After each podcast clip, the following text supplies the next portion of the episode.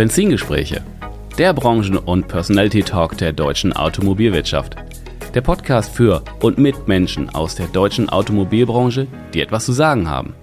Wir teilen die Liebe zum Automobil in persönlichen Erfolgsstories, die es wert sind, erzählt zu werden. Es geht um neue und verschiedene Blickwinkel auf die Autobranche und persönliche Meinung zukünftiger Geschäftsmodelle und Mobilitätskonzepte. Vom prüfenden Blick in den Rückspiegel bis zur spannenden Aussicht mit Fernlicht in die mobile Zukunft. Ich bin Tim Klötzing, Experte der deutschen Autobranche, Content Creator und freier Automarketing-Berater.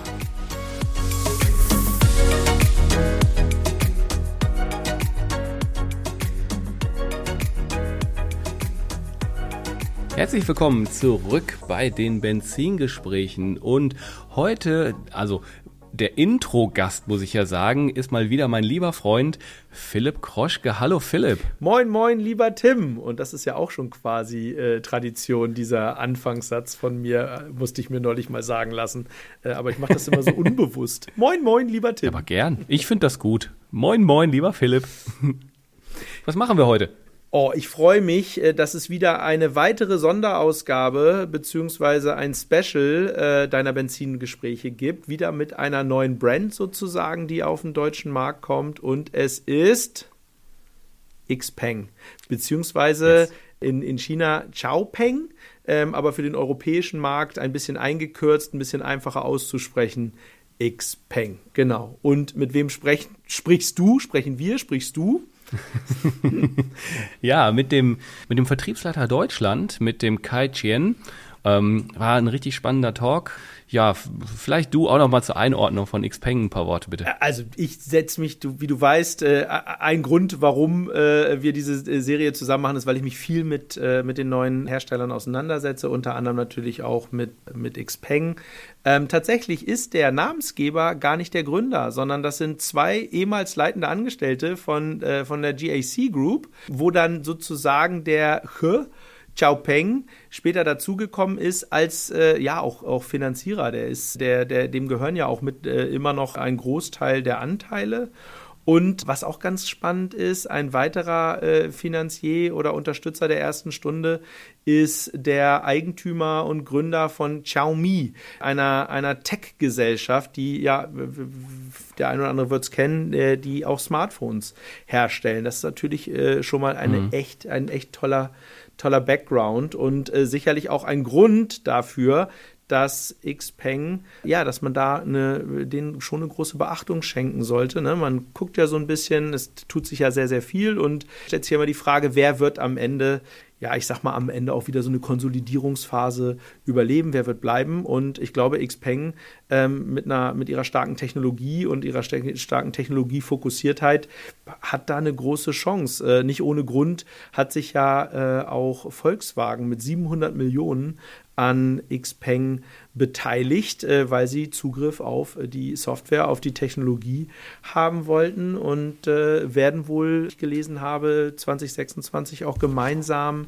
Modelle bauen für den chinesischen Markt. Also das zeigt so ein bisschen, mhm. das ist, ein, ist sicherlich einer der äh, Teilnehmer, die, auf die wir wirklich setzen wollen. Spannend auch. Ähm, Du sprichst mit Kai, der ja auch ein Stück weit der Sales Director, klar, aber der baut auch gerade so ein bisschen das deutsche Netzwerk ähm, ja, auf genau. und ähm, auch da wieder spannend zu sehen.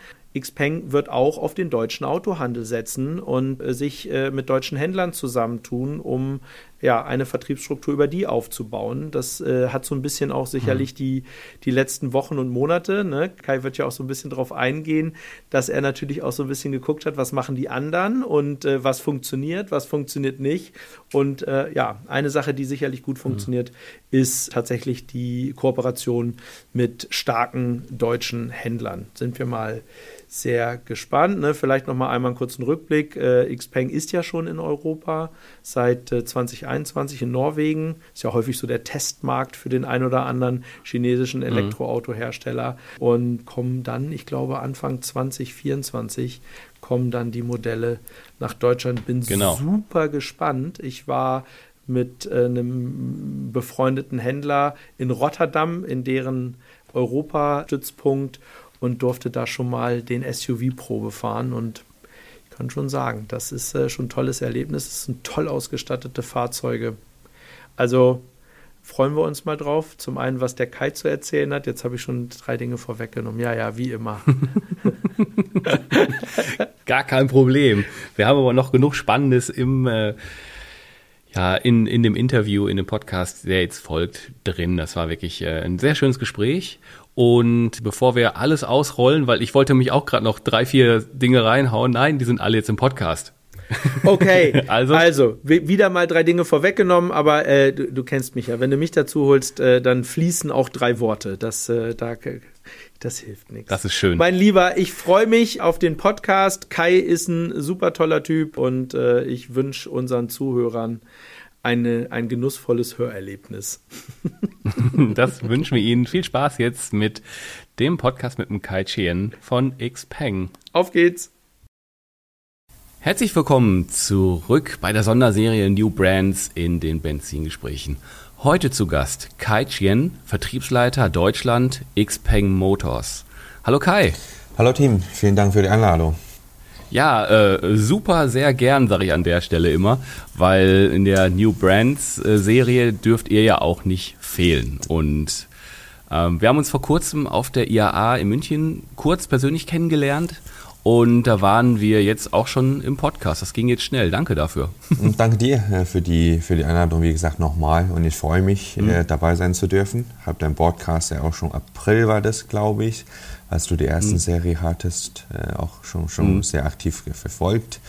Genau, daher freut mich, äh, dabei sein zu dürfen. Ja, ja schön. dass, äh, also an der Stelle merke ich ja, wer hört denn dann so welche Podcasts, ne? Und für, äh, für jemand wie dich ist die Serie natürlich auch nicht uninteressant, würde ich sagen, das was von richtig. den anderen zu hören. Ne? Das ist richtig. Mhm. Mhm. Kurze Frage vorab, IAA München, so ganz kurzes Wrap-up oder Review von dir. Wie war es äh, für euch, da zu sein? Es war sehr interessant für uns dabei zu sein. Vor zwei Jahren ähm, waren wir zwar schon auf der IAA, aber nicht als Unternehmen vertreten, sondern eh privat. Äh, und mhm. dieses Mal, ja, für uns auch eine Milestone eigentlich in der Geschichte von Unternehmen, auf der IAA dabei sein zu dürfen und dann auch ja, wir standen ja neben Tesla und ein paar anderen äh, Wettbewerber in der Elektromobilität. Äh, und da haben wir auch schon festgestellt, dass da durchaus ein großes Interesse äh, vom Publikum da ist an neuen Marken. Und das war auch für uns mehr oder weniger eine Bestätigung, ähm, dass unsere Produkte durchaus interessant äh, sind ja, für den Markt. Genau. Mhm. Ja, sehr interessant. Ich habe ähm, auch schon so ein bisschen über die IAA, habe ich so eine ganz kurze Zusammenfassung mal gemacht und war dann doch persönlich erstaunt, mit welchem Druck und welcher Vielfalt asiatische, schrägstrich chinesische Anbieter oder Hersteller da sind und so manch ein Europäer oder so eher so nicht oder schwach. Also das war schon eindrucksvoll. Ähm, ja, das ist auch tatsächlich das erste Mal, glaube ich, wo es mehr chinesische Hersteller gab äh, als heimischen. Ne? Mhm. Ähm, ja, ähm, ich bin auch gespannt, was dann tatsächlich nächstes Jahr noch kommt, weil da kommen noch einige mhm. weitere Marken äh, auf den Markt. Das Gesamtportfolio ja. wird sehr bunt sein ja, in den nächsten Jahren, denke ich. ja, das, das glaube ich auch. Also das ist schon allerhand. Ja, klassisch in meinem Podcast machen wir so den Blick in den Rückspiegel erstmal und da starten wir mal so ein bisschen rein mit dem Werdegang. Du bist ein Baujahr 1990, du lebst in München, du bist gebürtig aus China. Du hast äh, von 2010 bis 2015 hattest du verschiedene berufliche äh, Stationen in München, Singapur und Beijing. Da bist du also gut rumgekommen, sag ich mal. Ja.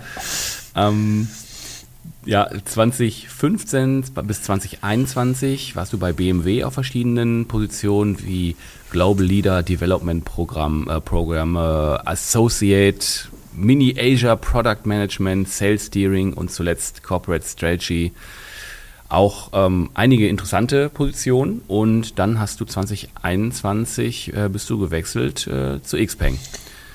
Ja. Das ist richtig, genau. Ähm, ich bin viel rumgekommen, vor allem auch in Asien viel rumgekommen, weil ich ja als gebürtiger Chinese doch relativ jung nach Deutschland gekommen bin. und ich wollte einfach mal mhm. verstehen, wie die Arbeitswelt äh, dort, also eigentlich in meiner Heimat, äh, funktioniert. Ja. Das wollte ich mir unbedingt anschauen.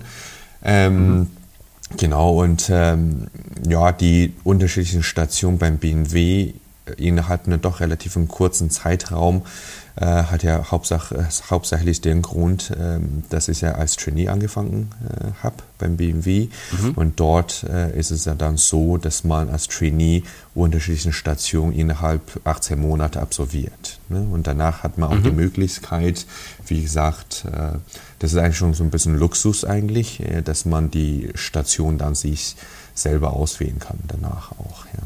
Genau. Mhm. Du bist, ähm, du bist auch zweisprachig aufgewachsen, ist das richtig? Nö, einsprachig. Ich bin mit Chinesisch aufgewachsen, genau. Und mit 13 ah, habe ich angefangen, Deutsch zu lernen. Ja. Daher hört man, glaube ah, so ich, noch rum. etwas Akzent.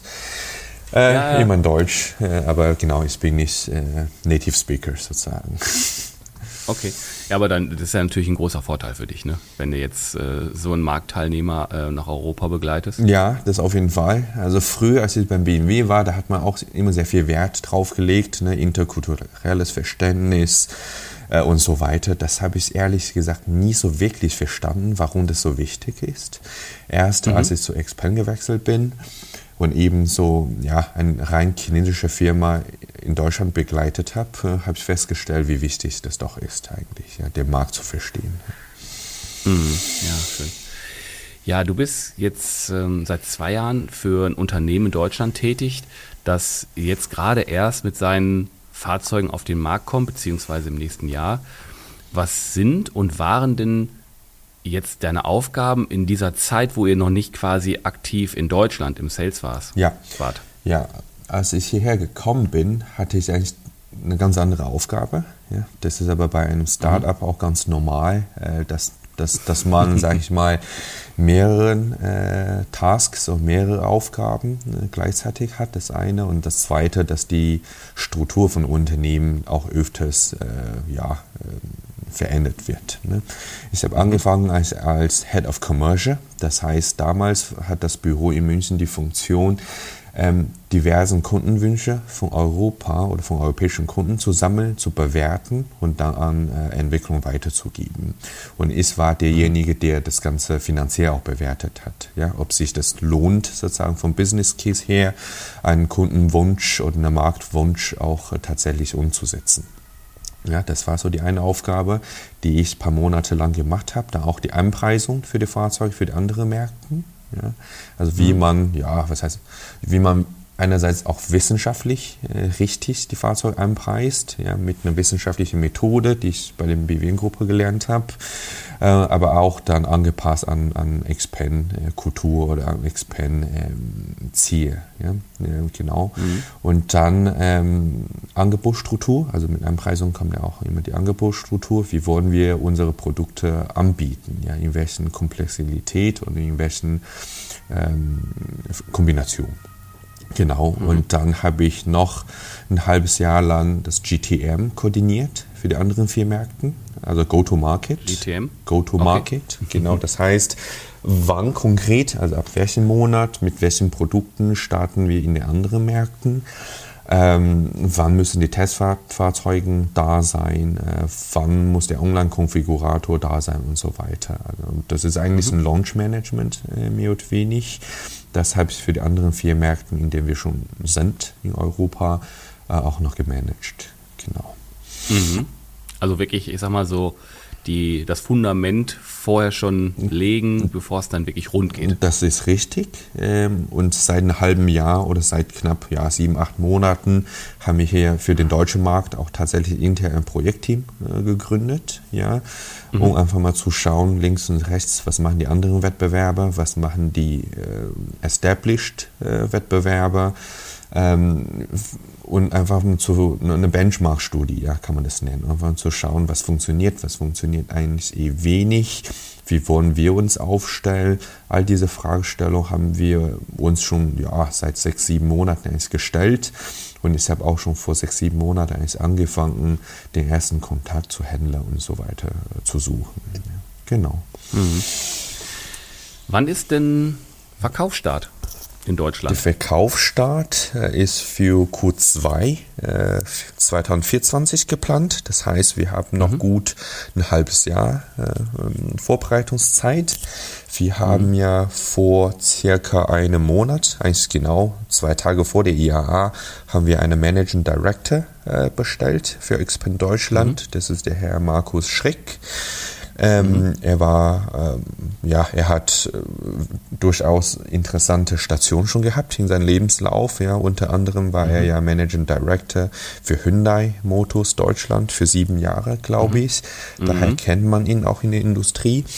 Ähm, Genau, und wir haben in seiner ersten Arbeitswelt äh, bereits äh, definiert, dass wir in Q2 nächstes Jahr mit dem Verkauf starten wollen und in Q3 dann mit der Auslieferung an, an Kunden. Ja, das ist so der zeitliche mhm. Plan, genau. Okay. Und ja, du selber vor, vor dem, worüber, worüber wir gerade gesprochen haben, ähm, du warst zuvor sechs Jahre bei BMW. Wie kam es denn dann zu dem Wechsel zu zu Xpeng und inwiefern sind die Erfahrungen, die du bei einem deutschen Premium-Hersteller äh, gesammelt hast, wertvoll, ja. um eine neue Marke beim Markteintritt in Deutschland zu unterstützen? Ja, sehr gute Frage. Die Frage haben mir viele gestellt, vor allem als ich als ich meinen alten Freunden oder Kollegen gesagt habe, ich wechsle jetzt zu Xpen, weil BMW ist eine tolle mhm. Arbeitsgeber, da gibt es gar keine Frage. Mhm.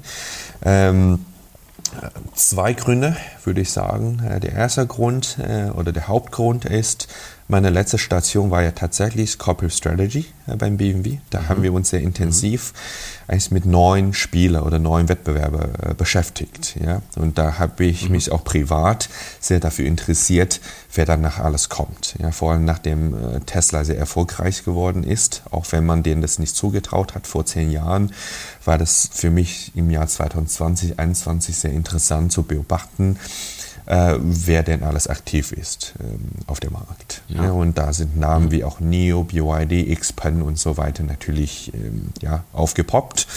Ich habe mir die Marken angeschaut, habe auch mit diversen ja, Unternehmen gesprochen tatsächlich. Am Ende des Tages habe ich mich für die Marke Xpen entschieden weil meiner Meinung nach äh, die Kultur von Xpen sehr gut mit der Kultur von Deutschland äh, passt. Das ist Bodenständigkeit ja, und auch äh, mhm. ingenieurfreudig. Mhm. Ja, und auch sehr innovativ. Und damit äh, ja, konnte ich mich am besten identifizieren. Ähm, und somit kam eigentlich der Wechsel. Ja. Und der zweite Grund, das ist aber auch eigentlich mehr privat getrieben. Ich als gebürtiger Chinese in Deutschland lebend und arbeitend fand es schon sehr interessant, aber auch herausfordernd, äh, eine chinesische Marke nach Deutschland zu bringen. Ja, weil wenn man das hinkriegt, ist das ja eigentlich schon so ein bisschen Meisterung in der Geschichte, ne? ähm, wie wir damals Hyundai mhm. oder Toyota nach Deutschland gekommen sind. Und genau hier wollte ich, ja, wenn die Chance sich ergibt, wollte ich mit dabei sein. Ja? Genau. Mhm. Ja, es klingt so ein bisschen nach einem Perfect Match. Also da. Ähm das wird sich noch ähm, rausstellen äh, in den nächsten Jahren, ne? aber bisher kann ich mich nicht beklagen. Genau. War von der Timing ja. her auch gut, wie gesagt. Genau. Ja, super. Das ist natürlich toll. Mit dem Blick auf deine Vita. Du hast bereits in Singapur und in China gearbeitet. Ist das ein wichtiger Baustein? Wir hatten das gerade schon so ein bisschen drin, aber ist das ein wichtiger Baustein für deine Arbeit bei Xpeng in Deutschland? Also Stichwort Verständnis beider Kulturen? Ähm, Singapur eh wenig, da muss ich ehrlich sein, mhm. weil Singapur ist ja ein sehr kleines Land, ja, ähm, auch mhm. sehr international. Es gibt eigentlich, ich würde sagen, nicht so die typische Singapur-Kultur, sondern das ist doch sehr international und weltoffen. Äh, die Erfahrung in China, ähm, das hilft mir auf jeden Fall schon sehr, weil bislang, wie gesagt, äh, habe ich ja eigentlich ausschließlich für die Gruppe BMW gearbeitet. Ja, das ist ein mhm. deutsche, deutsches Unternehmen, deutsche Kultur, äh, deutsche Kollegen. Und die, die, die sechs Monate in China hilft mir schon sehr, um zu verstehen, wie ticken die Chinesen. Ja? Wenn es mhm. von mir kommt, hört es komisch an, weil ich bin ja auch selber ähm, chinesisch. Ähm, aber ich lebe seit so lange in Deutschland und das ist doch nochmal wichtig zu verstehen, wie, wie, wie ticken äh, die Chinesen, ähm, mhm. wie denken die, wie fahren die Entscheidungsprozesse bei denen an ähm, oder wie werden die Entscheidungen bei denen getroffen, äh, auf was legen die besonders Wert drauf all das äh, habe ich tatsächlich besser verstanden während meiner Aufenthalt äh, in China damals. Äh, und das hilft mir eigentlich auch, auch bis heute, ja, tatsächlich. Mhm. Mm, Nochmal eben eine Zwischenfrage, Ja. äh, Kontext IAA. Mm, Ich war zwei Tage da und einen Tag, also natürlich zwei Tage mehr oder weniger in der Stadt unterwegs, in dem Open Space, alles klar. Ähm, tolles Wetter, war viel los, aber auf dem Messegelände war ich einen Tag und bei beiden Locations ist mir doch aufgefallen, wie viele Chinesen dort waren. War das, ist, ist dir das auch aufgefallen? Hatte das diesmal noch ein einen höheren Besucheranteil aus China oder ähm, war das so ein, so ein spontaner Eindruck von mir? Ähm, ja, zwar dieses Mal habe ich das Gefühl, dass da mehr Fachbesucher sind. Also Chinesen, die dort waren, das waren mehr Fachbesucher als private Interessierten. Ne? Da hatte ich auch den Eindruck, wie gesagt, ähm, kaum auch dazu, dass dieses Mal ja auch eine Dutzend äh, chinesische Marken dabei sind und allein da, wie viele Mannschaften da äh, mitgekommen sind, das sind ja schon einiges. Äh, plus auch Lieferanten, auch sehr viel äh, Influencer dieses Mal tatsächlich, die aus China eingeflogen sind. Ja, ähm, Mhm, das war, das habe ich ja. bisher tatsächlich noch nie so erlebt, ja, dass da sehr viel Mhm. Influencer, äh, Menschen, die in China sehr bekannt sind, die ja, hauptsächlich oder hauptberuflich eigentlich in der Autoindustrie äh, beschäftigt sind, so wie hier in Autogefühl, Aha. ja, beispielsweise. Mhm. Da waren sehr viele dieses Mal auch hier. Ähm, das hat mich auch etwas überrascht. Das heißt, die schauen Mhm. schon sehr genau, äh, was in Deutschland passiert. Daher ist der Mhm. deutsche Markt für uns auch so wichtig, ne? weil alles, was hier passiert, ähm, das bekommen die chinesischen Kunden auch in China mit, tatsächlich. Hm.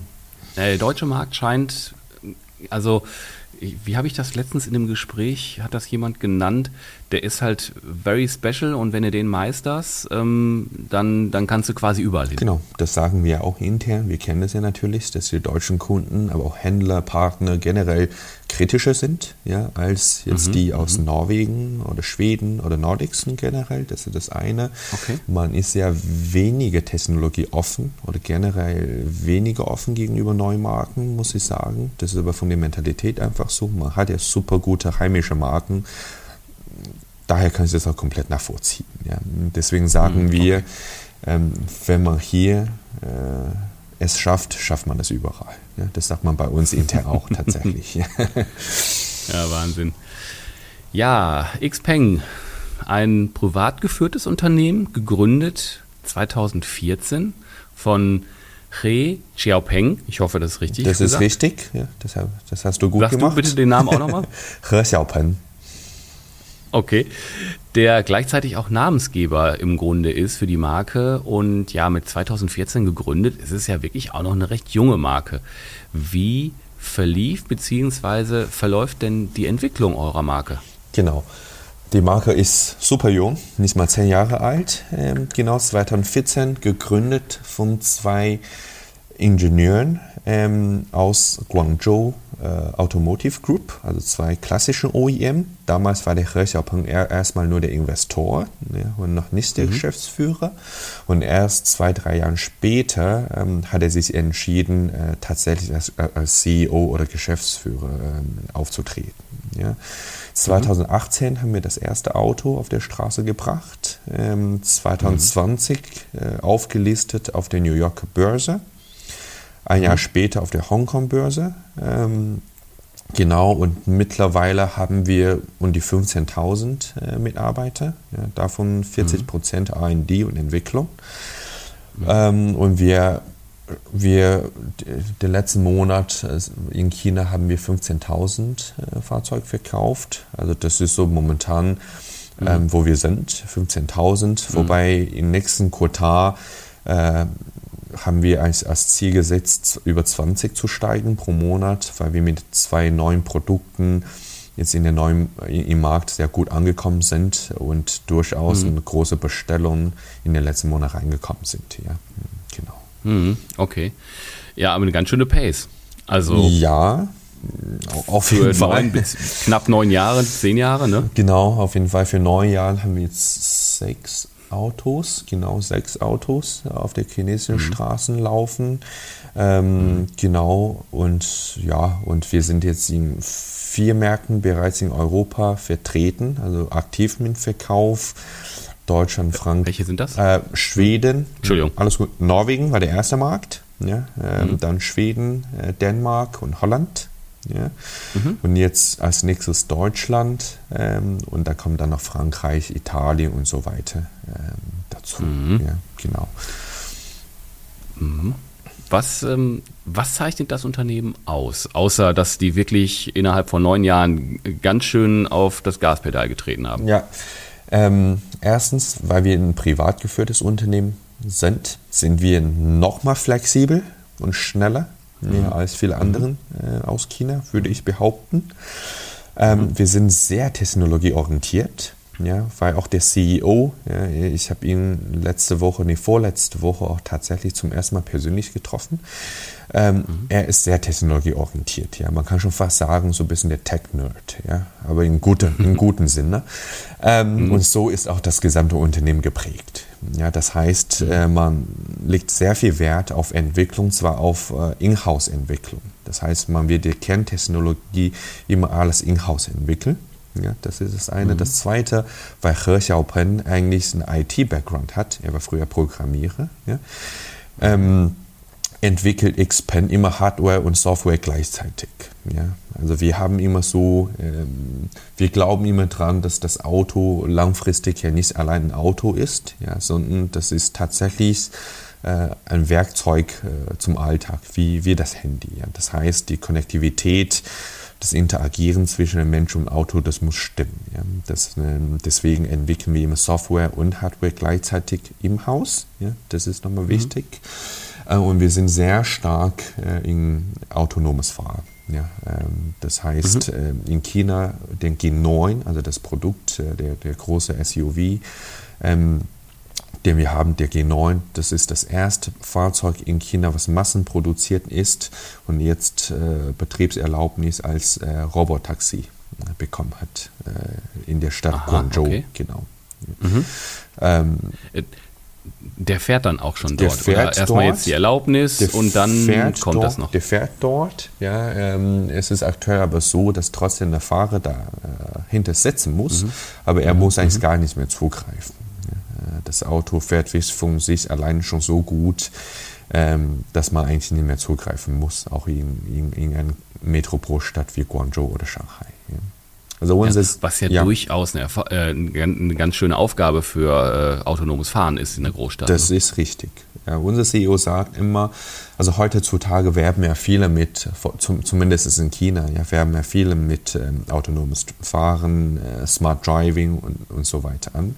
Wir sagen, wir können, also nicht nur, dass wir das können, sondern wir können es gut. Weil wichtig ist, dass die Erfahrung damit auch gut ist. Ja. Und nur so mhm. kann sich die Technologie auch tatsächlich durchsetzen am Ende des Tages. Ja, mhm, ja spannend. Mm, ich habe immer so eine klassische Frage. Ja. Wie beschreibst du einem Fremden die Xpeng-Fahrzeuge oder ein Xpeng-Fahrzeug?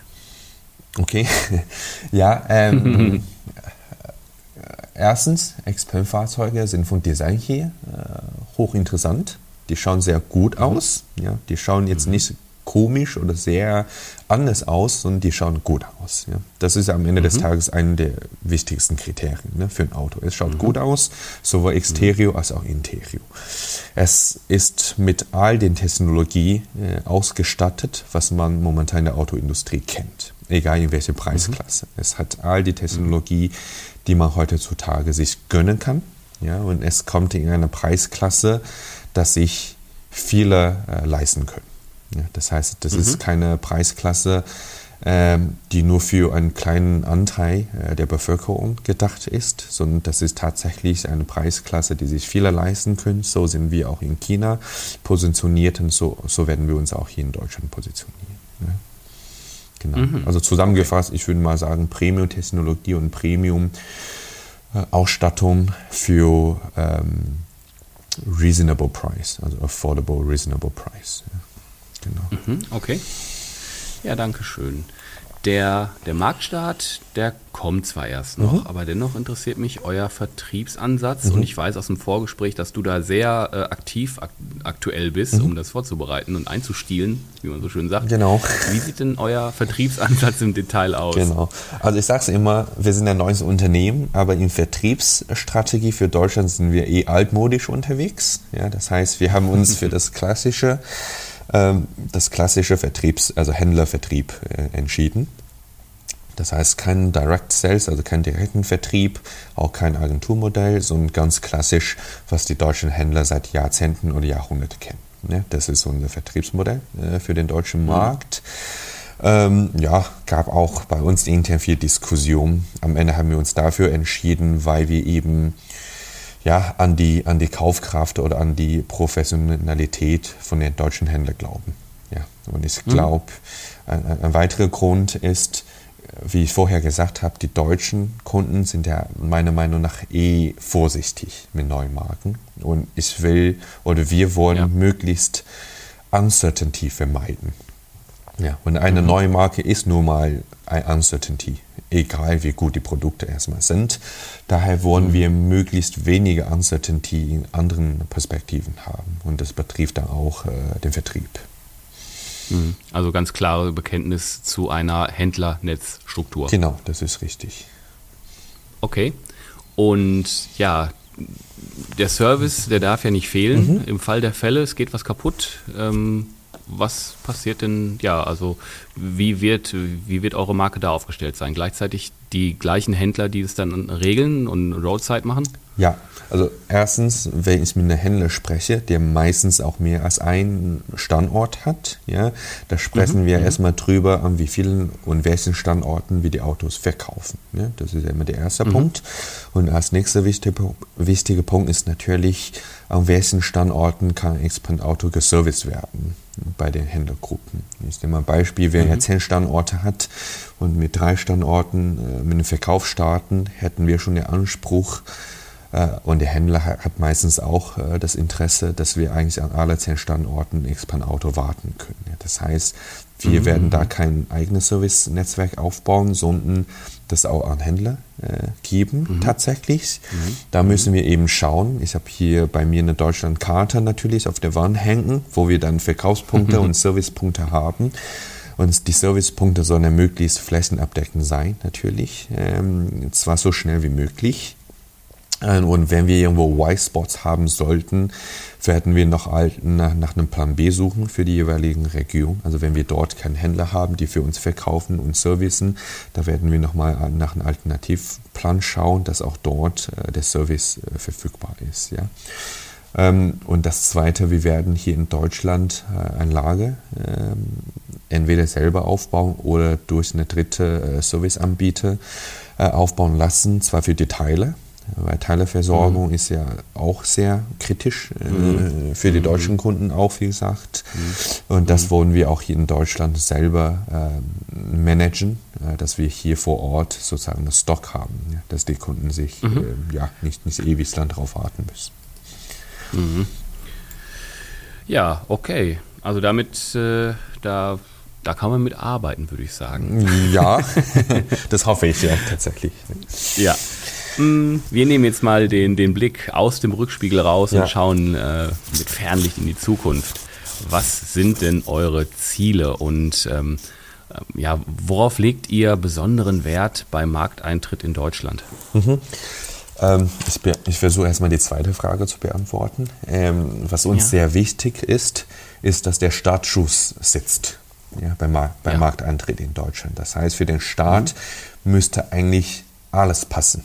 Ja, das ist natürlich ein mhm. Idealbild, ja, aber das ist unser Ziel. Ja, weil wir glauben wirklich, mhm. äh, den ersten Eindruck kann man nicht zweimal gewinnen, ne? sag mal so auf Deutsch ganz schön. Ähm, und äh, die Kundenzufriedenheit, wie die Marke wahrgenommen wird, wie die Produkte ausgeliefert werden, das ist gleich beim, beim Start sehr wichtig.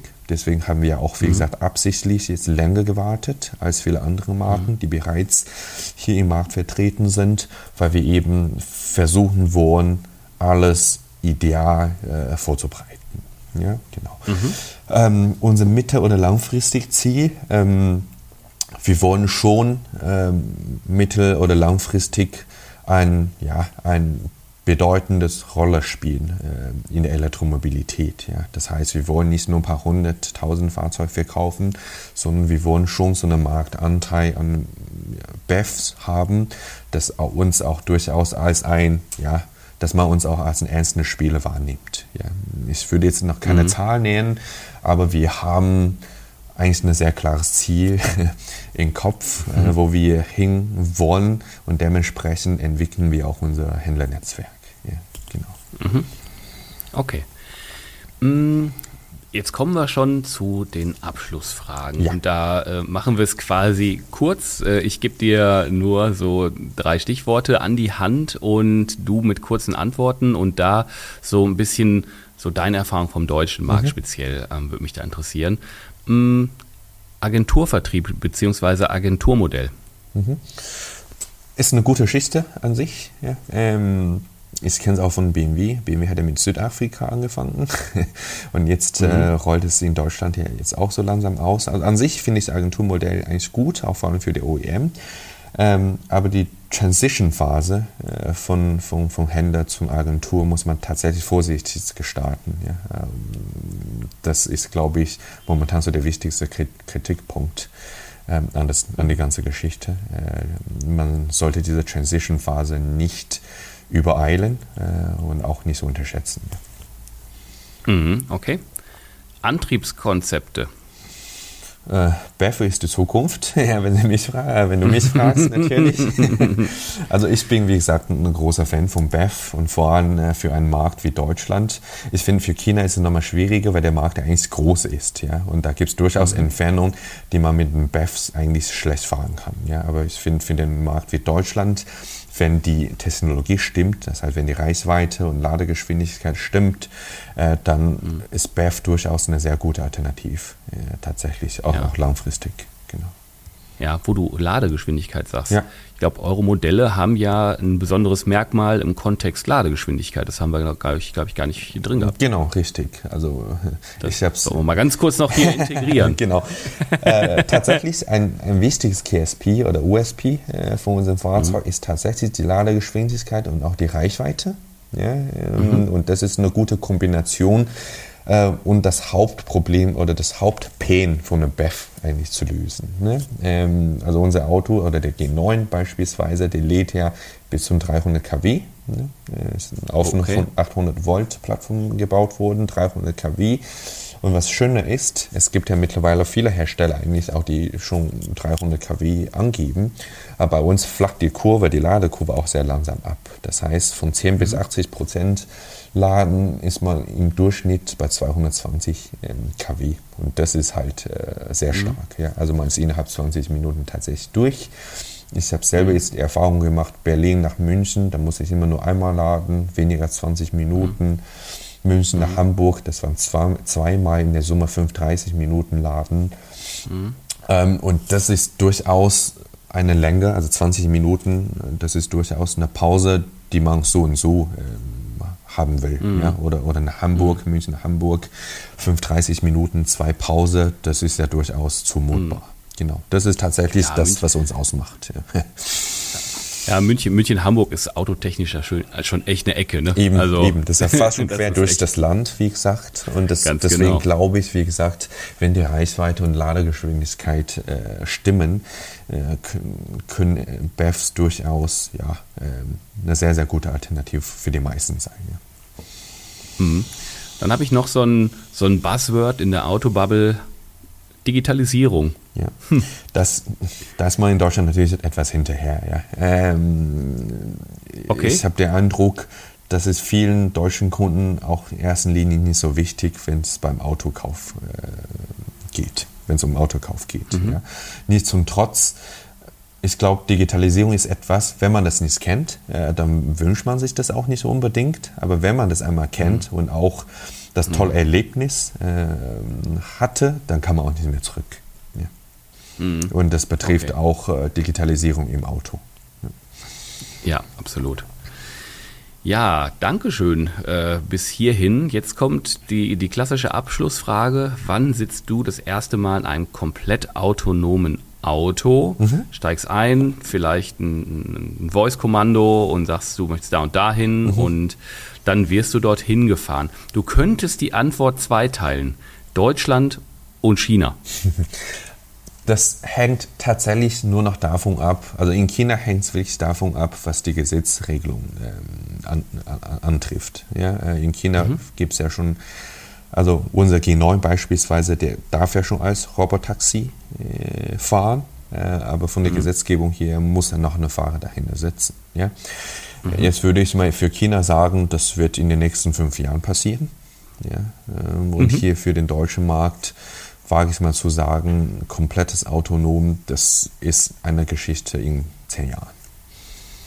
Mhm, okay, alles klar. Genau. Sehr, sehr gerade formuliert. Ja, cool. Ja, ich habe ab und zu halt den Fall, ne, dann muss ich den Leuten so ein bisschen was aus der Nase ziehen. das ist rein meine persönliche Meinung. Genau. Ja, ja, absolut. Ja, Kai, ganz lieben Dank, dass du dir die Zeit genommen hast und äh, uns einen Einblick in die Entwicklung und jetzt auch den Marktstart von Xpeng in Deutschland gegeben hast. Äh, war sehr interessant, war sehr interessant, danke. Vielen Dank. Wie gesagt, äh, war mir auch eine Freude, dabei sein zu dürfen, dass ich etwas über die Marke Xpeng erzählen darf. Genau, Vielen okay. Dank dafür. Dann schauen wir mal. Genau. Q2 2024. Genau, stay tuned. Ähm, geht's los. Bin ich auch gespannt. Ja? Besonders der Markt soll gespannt sein, was da alles kommt.